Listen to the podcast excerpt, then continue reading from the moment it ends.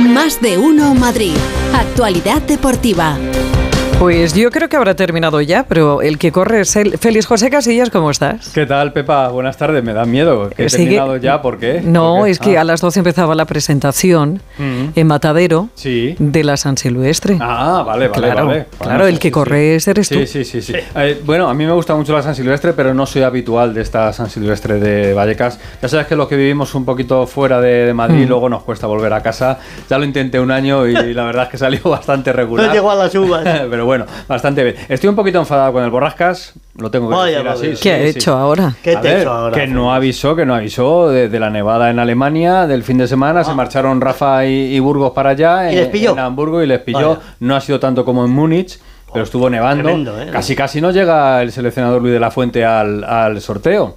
Y, y luego fíjate qué sorteo nos tocó. Le cayó el chaparrón gordo. Ahí, ahí gordo. Y luego, fíjate que fin de semana nos ha preparado. Nos ha preparado derrota del Atlético de Madrid, Uf. del Rayo Vallecano, del Getafe, del Leganés, del Alcorcón. Todos han perdido. El Alcorcón también, contra mi Elche. Contra Elche, sí, sí. Buah. Además. Yo lo dejé en 0-3, no sé Sí, cómo sí, acabaría estaban las aquello. cosas ahí bastante Alcorcón mal con el- estamos con el mal para- para que gane el Elche. Menos mal que ganó el Madrid, pero el Madrid está Mm. como, como antes, cuando éramos jóvenes, borrascas, eh, porque el Madrid suma tres puntos, pero luego tiene eh, siempre un negativo.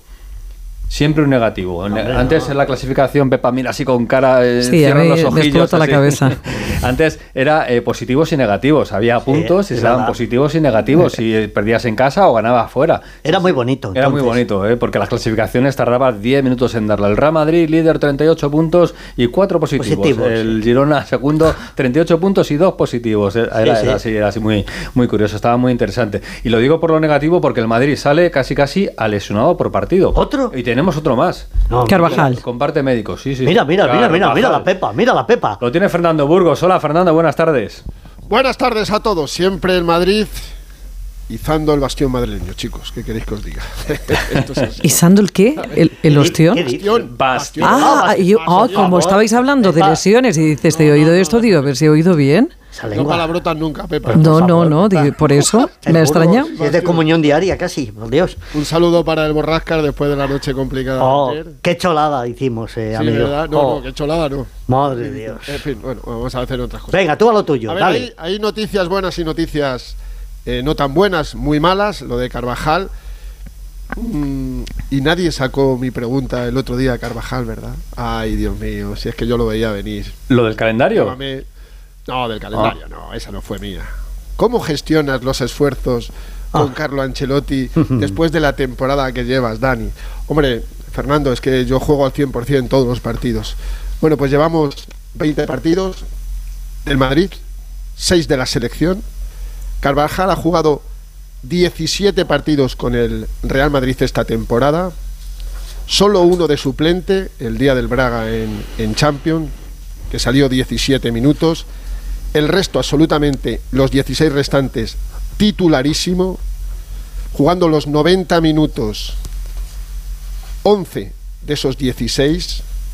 El partido que menos jugó saliendo de titular, 45 minutos el otro día, porque está, estaba lesionado en el sóleo, músculo sóleo de la pierna izquierda. Con la selección de Luis de la Fuente, ventanas de septiembre, octubre y noviembre, jugó todos los partidos, cuatro de ellos de titular. ¿Qué queréis? Que no se lesione el chico.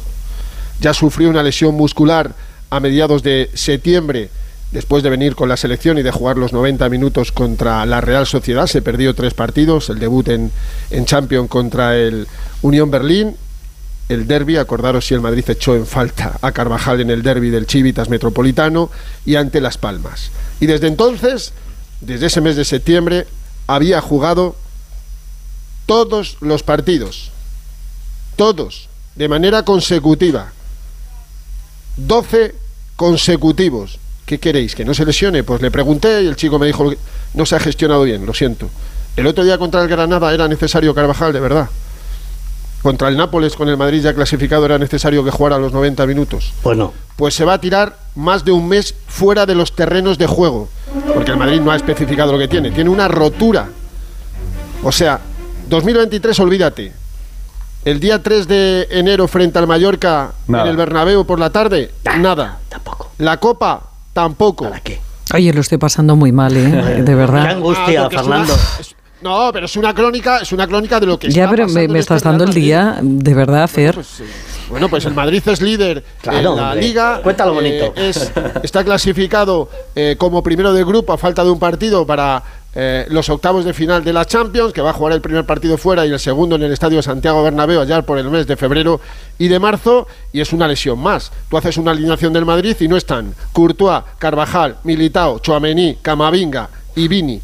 6 de 11 titulares. Y aún así, mira cómo va el Real Madrid. Pero lo de Carvajal no es una cuestión menor, no es pecata minuta, porque quiero hablar ahora de italiano, porque efectivamente pierde el Madrid a un baluarte, un futbolista con un estado de forma extraordinario, y a ver cómo lo soluciona Ancelotti. Está Lucas Vázquez, sí, pero también está Nacho Fernández, que puede jugar perfectamente, perfectísimamente de lateral derecho. Y la noticia buena, la buena, del día. la de Tuto Venga, Sport. Venga. Exactamente. El portal web tutosport.com, que ya lo sabíamos, va a entregar esta tarde en Turín, va a viajar a, a Turín, a Turín, Jude Bellingham, junto a Carlo Ancelotti, el Golden Boy, mejor jugador sub-21 del año 2023. ¿Alguien tenía alguna duda de que iba a ser Jude Bellingham? Ninguno. ha recibido 45 de los 50 votos. El Madrid nunca, un jugador del Madrid nunca había ganado el Golden Boy. Sí lo hizo Messi en 2005, Pogba en 2013, un tal Mbappé en 2017, otro que no conocéis, Haaland en 2020. Y Joao Félix. Y ha hecho una... Sí, También. no me acordaba yo, Joao Félix, pero no fue un jugador del Atleti, ¿verdad? ¿O era jugador del Atleti? No, no lo era, no lo era. no lo sé. Sí lo No era, sí lo era. No, no, no lo era. Pero bueno, a lo mejor sí, vete a saber, no, no, no me acuerdo. Y ha hecho unas declaraciones curiosas y significativas Jude Bellingham, que ha dicho que todo el mérito de lo que le está pasando en el Real Madrid es de Ancelotti, que ha encontrado la posición adecuada para él, y dice, así que ahora vuelo, como el Metro de Madrid, vuelo. Y hay un aspecto donde no está contento Pepa y te va a sorprender Jude William Víctor Bellingham. Porque le echó la bronca decepcionado. a Ancelotti el otro día, sí. Sí, Mm. estoy decepcionado ¿Por? porque estoy encontrando obstáculos inesperados para hablar español. Vaya. Es Sí, sí, mí. sí, ya lo dijo Ancelotti el otro día, que el muchacho no es perfecto, pero la perfección tampoco atrae tan, tanto. Quiero decir que lo suyo es que Sí, haya algo sí. No, no, yo quiero que la gente sea perfecta como tú. No, yo yo- quiero que, que haya- que no haya lo lleva claro, Yo quiero- Angélico. Y ha dicho, y ha dicho Máximo Franchi, el creador del Golden Boy, que ahora mismo Bellingham es el rey Midas del fútbol. Pues esta tarde, a eso de las entre 6 y 7 en Turín, Golden Boy para Bellingham, acompañado hasta las 3 de la tarde. ¿Qué ha pasado? ¿El- ¿Me he ido? Sí, te- Sí, te has ido, te has ido. Es más, te estás Pero yendo no ya. vuelvas. Adiós, Fer, hasta, hasta mañana, ¿eh? Un besito. Es La, ma- la maquinita, la No, no, maquinita que ya avisaba. todos, Gracias, gracias Fernando. Adiós, adiós. Adiós, adiós. Bueno, pues el Real Madrid con ese lesionado, con Bellingham, la buena noticia, pero Carvajal hasta la Supercopa contra el Atleti del día 10 de enero. Ah, que no fuerce. Nada de nada. Eh, tenemos Copa esta semana, Acheneta Getafe, Yeclano Rayo Vallecano, Alcorcón Cartagena, Ferrol Leganés. Y como los horarios son un poco especiales, recuerdo que el Madrid y el Atleti no juegan Copa esta semana porque no están dentro de esa eliminatoria, pero el Real Madrid va a jugar en Sevilla contra el Betis el sábado a las 4 y cuarto y que el partido del Atleti este fin de semana es a las 2 de la tarde el domingo, 2 de la tarde, ¿eh? contra el Almería. ¿Había una hora peor? No. Pues Va, no, seguramente déjalo. no. Pero bueno, a las 2 de la Dos tarde, de la tarde. te, te- Vamos a te ver, viene bien, por te tomas favor. un aperitivo, te Sí, vas al fútbol, luego terminas café y te acuestas ya Claro, sí, claro. después del, del partido. Bueno, que mm, vamos a hablar de la celebración de Joao Félix, porque ayer el Barça le ganó 1-0 al Atlético de Madrid y fue a marcar Joao Félix, no había otro. Joao Félix fue a marcar el gol, el 1-0 definitivo. Y lo peor es que lo celebro. Lo celebró. Se subió a la valla, por cierto, lo celebró muy a lo Bellingham. Se ha puesto muy de moda. Ahora ya los jugadores no corren como locos, como antes, y tiraban al suelo. Ahora ya se van y abren los brazos así, como el corcovado, como dice. Algunos se va a estontonar un día. Bueno, pues ahí lo celebró Joao Félix. Escuchamos si lo tenía preparado o no lo tenía preparado el portugués. No, ha sido espontáneo. Eh, es que al final te pones en el calor del partido y, y bueno, fue como un alivio por todo lo que he vivido, principalmente el último verano, este último verano que pasó. Solo las personas cerca de mí saben cómo, cómo ha sido y pues mi familia principalmente y pues esto ha sido más para, para ellos y un alivio para ellos, claro. Alivio, un alivio. Está un resentido. ¿eh? Sí, sí, No. tiene. Está resentido tiene este- pinta. este chico. Ya aprovechó ayer su momento. Venganza, la venganza de, de Joao Félix. Muchos titulares que van por ahí por la venganza de Joao Félix. Luego se le preguntó a Marcos Llorente.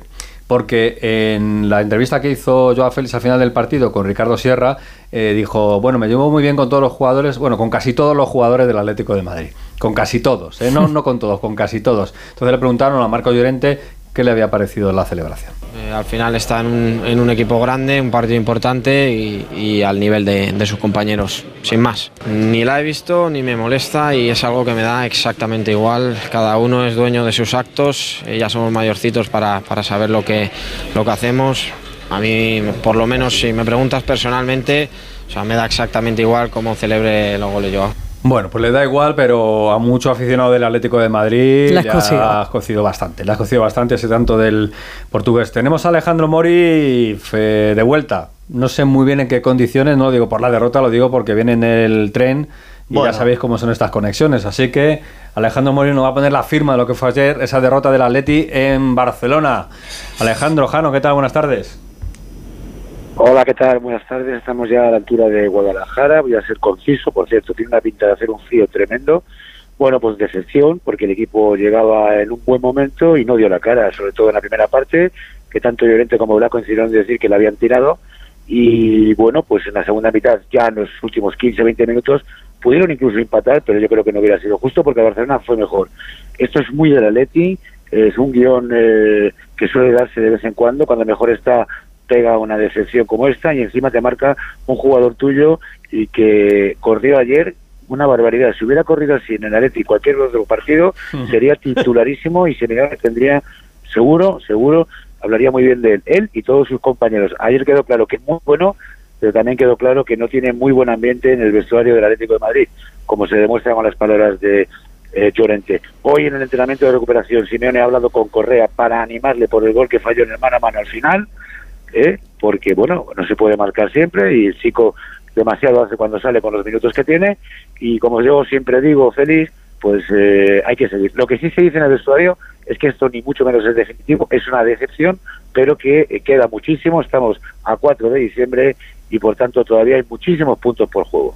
Gracias, Jano. Buen viaje. Hasta mañana, casi, Jano. casi en casita. A todos. Eh, la verdad es que no tiene nada de suerte el Cholo con Barcelona. ¿eh? No consigue nunca ganar Mm. al Barça allí en su estadio. Por cierto, Íñigo Martínez, jugador del Barça, también lesionado y baja por tiempo indefinido.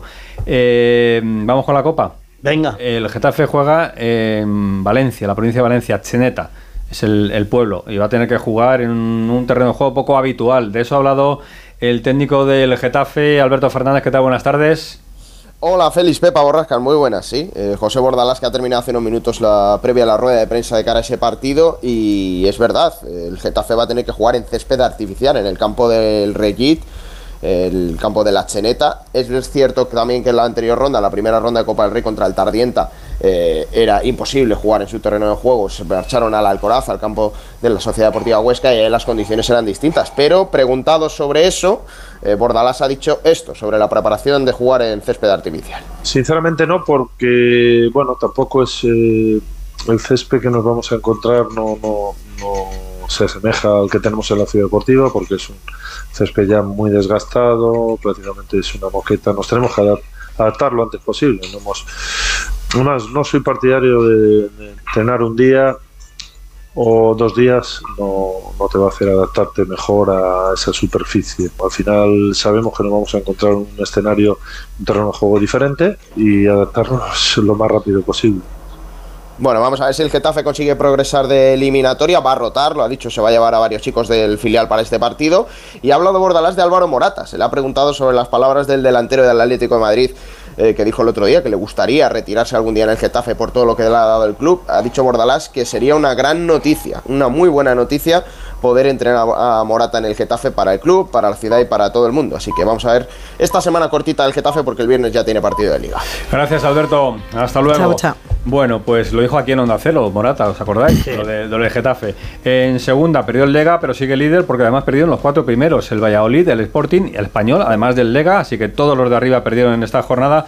Y comenzamos hablando del Alcorcón, pues bueno, nos lo acaba de anunciar también Alberto Fernández, El Alcorcón ha decidido finalizar la relación con Fran Fernández, Vaya. entrenador del primer equipo, así que el Elche responsable de, De- la despedida. ¿Ves? Pero si ya lo estaba diciendo yo, si le ha ganado el Elche, de ahí había que hacer No, algo. pero el Elche va muy bien, el Elche ya Pero va para arriba. sí, Como dicen mis hermanos, Sí. espérate que ya pincharán. Bueno, qué moral. De verdad. qué ¿Cómo moral, son, de verdad? De verdad, ¿qué día tienes, eh? No, no, pero El las cosas como son. O el al Madrid final de baloncesto ganó no su partido. El Madrid ganó su partido frente al Breogán, sigue líder de la Liga ACB, tiene que jugar mañana en Atenas y el jueves en Atenas. Aprovecha el viaje para jugar contra Olympiacos y Panathinaikos. Y bueno, con Hugo González, un chaval de 17 años que ayer jugó también con el Real Madrid de baloncesto y que tiene una pinta espectacular. Mañana más feliz. Adiós.